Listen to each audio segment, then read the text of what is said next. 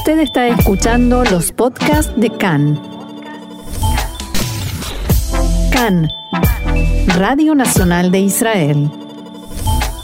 Cinco de los ganadores de este año del premio Israel han protestado contra la decisión del gobierno de negar el premio al profesor Oded Goldreich por sus opiniones políticas. Goldreich fue designado por el Comité del Premio Israel para recibir la distinción en el área de matemáticas e informática. Sin embargo, el ministro de Educación, Joab Gallant, anunció que se opone a que se le entregue el premio debido a que apoya el movimiento de boicot internacional BDS, acusación que el académico niega. Cuando Gallant se dirigió hace unos días al comité del Premio Israel para que revoque su decisión, este volvió a confirmarla y lo eligió por segunda vez. El ministro tuiteó este fin de semana que fue que el supuesto apoyo de Goldreich al movimiento de boicot escupe al Estado de Israel y también puede, y puede violar las leyes del país contra dicha actividad. También dijo que las autoridades necesitan tiempo para determinar si el rechazo que recientemente expresó Goldreich al movimiento de boicot es sincero. Oded Goldreich, profesor de informática del Instituto Weizmann, había firmado junto a otros cientos de académicos una petición el mes pasado a la Unión Europea para que detenga la financiación a la Universidad Ariel que se estableció dentro del asentamiento del mismo nombre en la margen occidental. Goldreich dijo que no apoya el movimiento de boicot contra Israel, pero que se opone a la construcción de asentamientos. Este fin de semana, la Corte Suprema de Justicia le dio a Gallant 30 días para tomar una decisión sobre la concesión del premio a Goldreich, lo que de hecho le impidió recibir el reconocimiento en la ceremonia oficial.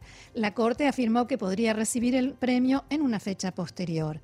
La entrega de esta distinción se realiza tradicionalmente en Yom Ha'atzmaut, en la celebración del Día de la Independencia, y la ceremonia se filmó en la mañana de hoy sin la presencia del profesor Oded Goldreich. En una carta dirigida al ministro de Educación Yoav Gallant, la profesora de literatura Nitza Bendov, la cineasta Mijal Batadam, el investigador y experto en estudios bíblicos Yair Zakovitz, la poeta Nurit Zarji y el bioquímico Eli Keshet lamentaron lo que describieron como la politización del honor. Expresamos nuestro profundo pesar por la ausencia del profesor Goldreich en la ceremonia festiva, dijeron.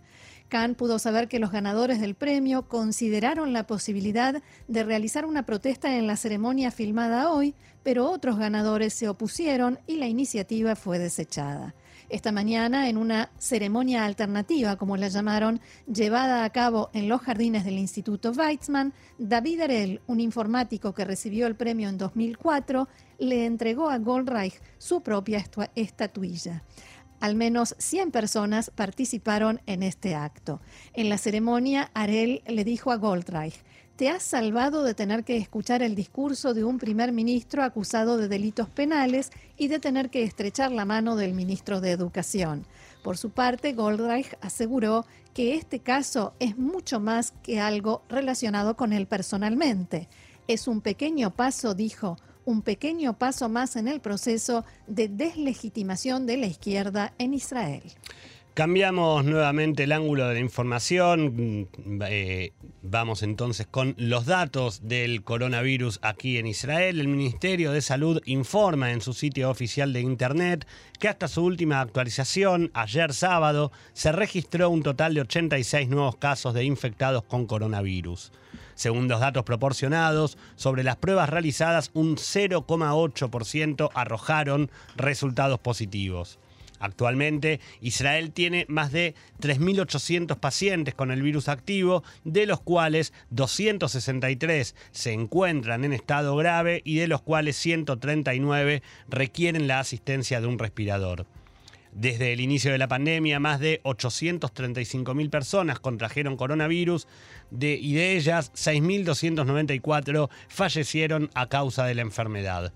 Respecto de la campaña de vacunación, más de 5.300.000 personas ya se aplicaron la primera dosis de la vacuna, mientras que más de 4.900.000 de estas ya tienen su proceso de vacunación completo con la segunda dosis aplicada. En la noche de ayer fue publicado un nuevo estudio realizado por el equipo de investigación de la Mutual de Salud Clalit en conjunto con la Universidad de Tel Aviv, según el cual la vacuna de Pfizer es menos eficaz en la protección contra la cepa sudafricana respecto de la cepa británica. Sin embargo, los investigadores se muestran reacios a decir que en esta etapa no es posible estimar con precisión la tasa de disminución de la eficacia de la vacuna. Su evaluación es que su efectividad no disminuye drásticamente porque no hay una propagación generalizada de la variedad sudafricana y es muy rara en el país en comparación con la británica, que es común hoy en día en las infecciones locales. Esto se une a datos de investigación del Laboratorio Central del Virus del Ministerio de Salud, que ha llegado a conclusiones similares y otros estudios en diferentes partes del mundo. El estudio tomó muestras de pacientes de Clalit que resultaron positivos para coronavirus, comenzando 14 días después de recibir la primera dosis de la vacuna. Se basó en unas 800 personas vacunadas y no vacunadas que resultaron positivos y todos los virus aislados se enviaron a un piso genético. Y tal como habíamos adelantado en nuestro programa durante la semana pasada, el viernes Pfizer solicitó formalmente a la Administración de Drogas y Alimentos de Estados Unidos que extienda el certificado de emergencia de la vacuna contra el coronavirus para niños de entre 12 y 15 años. En un comunicado emitido por la compañía se afirma que en los próximos días elevarán el mismo pedido a otros organismos reguladores alrededor del mundo. El fundamento de la empresa para avalar el pedido se basa en los datos datos de la tercera fase de su estudio en niños de estas edades que resultaron con un 100% de efectividad, ni más ni menos, 100% de efectividad. Seguimos con la información respecto de la salida de la, de la, pandemia del coronavirus aquí en Israel. Durante el fin de semana, el Ministerio de Salud informó que se encuentra estudiando la posibilidad de comenzar a permitir el ingreso de turistas a Israel aunque no se han precisado fechas ni confirmaciones al respecto, en caso de aprobarse, esta medida se sumaría al permiso que rige desde el pasado miércoles para el ingreso de familiares en primer grado de todo ciudadano israelí desde el Ministerio de Salud indicaron que en una primera etapa los permisos de entrada probablemente se otorguen a grupos turísticos organizados como el proyecto Birthright y eh, algunos otros planes de, estudios por la percepción de que es más fácil monitorearlos respecto de lo que hagan adentro del país, la condición médica de los participantes y sobre todo las fechas de entrada y salida que tengan de, eh, en Israel.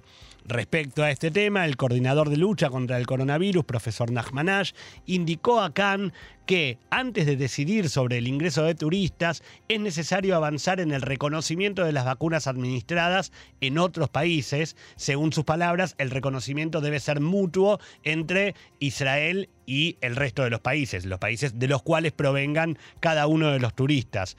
Para Ash, eh, esto es un tema de alta sensibilidad política con países con los cuales Israel mantiene relaciones, pero que aplican a su población vacunas no reconocidas aquí en Israel. De hecho, eh, por caso, uno de los, de los ejemplos que daba Ash en la nota con Khan es el caso de Emiratos Árabes Unidos, con quien Israel actualmente mantiene relaciones y pretende que la gente pueda ingresar, pero en Emiratos Árabes Unidos están aplicando la vacuna china que Israel todavía no reconoce. ¿sí?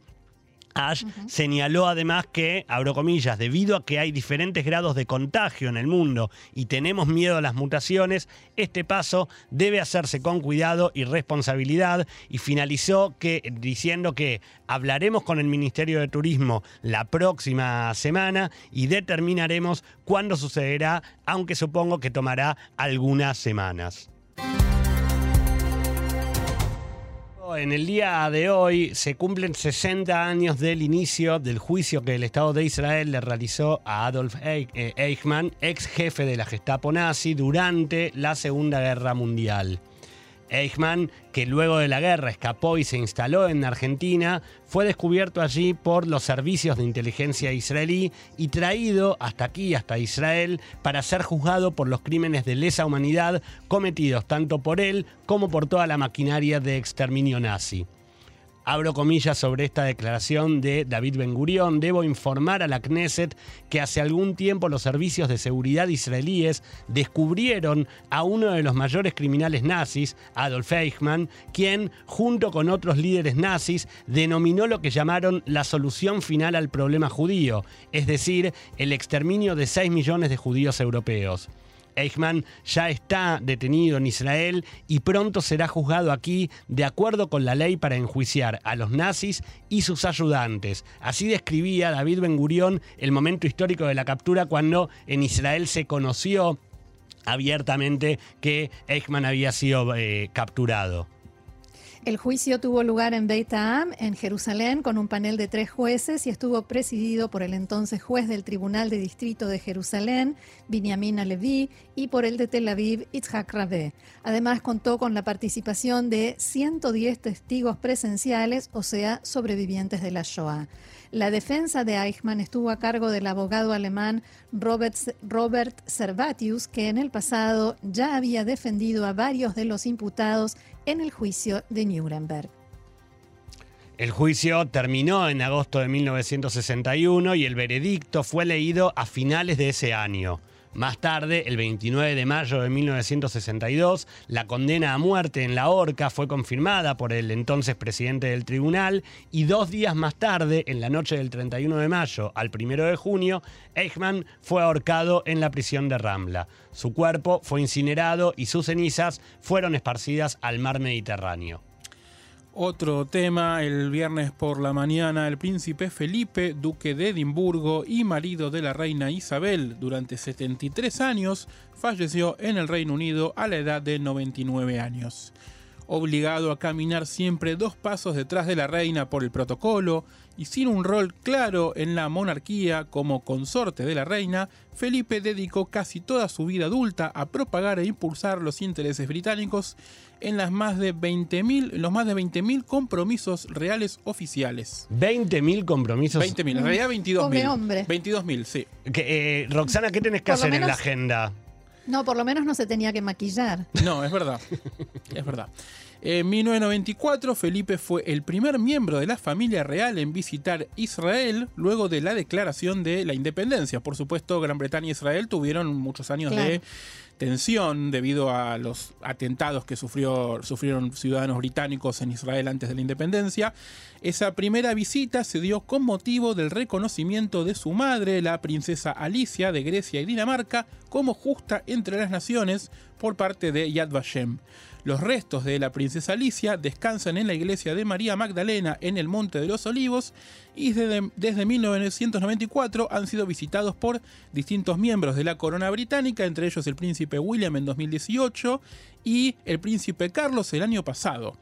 Si bien en principio era considerado ex ciudadano extranjero, y de hecho eso fue un motivo por el cual no causó mucha gracia en Gran Bretaña hace 73 años que se case con la princesa Isabel en ese entonces, eh, la princesa eh, Isabel en ese entonces.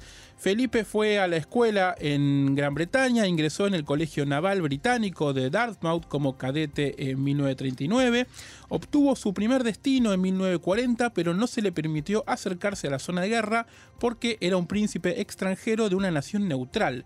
Cuando la invasión italiana de Grecia puso fin a esa neutralidad, Felipe se unió a la guerra y prestó servicio en acorazados en el Océano Índico, el Mediterráneo y el Pacífico. Después, por una supuesto, Perdón, las autoridades israelíes eh, enviaron, hicieron llegar, como el resto del mundo, sus condolencias a Gran Bretaña, al pueblo, a la corona, al gobierno eh, con distintos mensajes, no solo del primer ministro Netanyahu y del presidente Rivlin, sino de políticos de todos los sectores del mapa político israelí.